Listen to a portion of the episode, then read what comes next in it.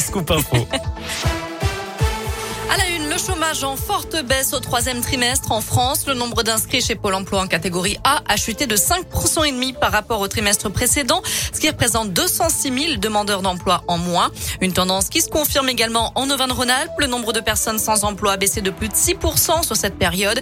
La région compte aujourd'hui 372 790 inscrits à Pôle emploi en catégorie A. D'ailleurs, Auvergne-Rhône-Alpes est en tête des régions qui recrutent le plus à égalité avec l'Île-de-France, selon le baromètre du site Région Job. Ces deux régions représentaient chacune 18% des offres en CDI, CDD et en alternance au niveau national au troisième trimestre. Et en Auvergne-Rhône-Alpes reste la première région qui recrute le plus en intérim. Un accident spectaculaire ce matin dans la Loire. Un camion qui circulait sur la départementale 1498 a perdu son chargement de javel sur la commune de Sorbier.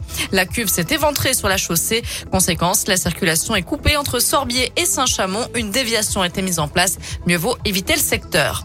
Toujours à la page des faits divers, un homme de 25 ans blessé par un coup de feu hier soir à Clermont-Ferrand. D'après la montagne, il était sur le parking d'un supermarché boulevard Étienne Clémentel lorsque le coup est parti. Blessé à la main, il a été transporté au CHU, mais ses jours n'étaient pas en danger. Le ou les tireurs sont en fuite. Une enquête a été ouverte. Dans le reste de l'actu en France, le premier rapport de la commission inceste dévoilé aujourd'hui pour mieux protéger les enfants.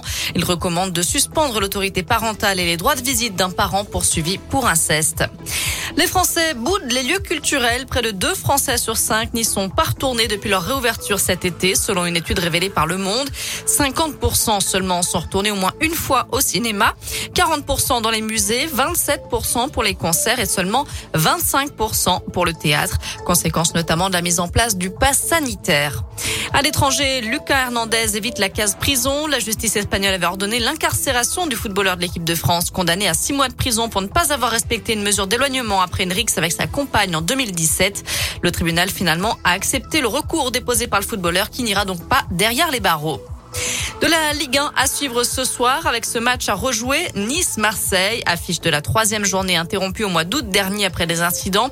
La rencontre se jouera du coup sur terrain neutre à 3 à 21h ce soir. Enfin, direction Perpignan, où les enfants sont invités à jouer à la marchande et au marchand, mais en conditions réelles. Tous les mercredis, un hypermarché de la ville met à disposition l'une de ses caisses aux enfants de 6 à 12 ans pendant deux heures, dans des conditions réelles, c'est-à-dire qu'ils bipent les articles de leurs parents, les encaissent et rendent la monnaie avant de repartir avec un petit diplôme. Une initiative qui cartonne, l'enseigne pourrait donc l'étendre à tout le pays. Voilà pour l'essentiel de l'actu côté météo cet après-midi. Normalement, les nuages devraient laisser place aux belles éclaircies. Ça devrait donc se découvrir et les températures grimpent jusqu'à 18 degrés pour les maximales en Auvergne-Rhône-Alpes.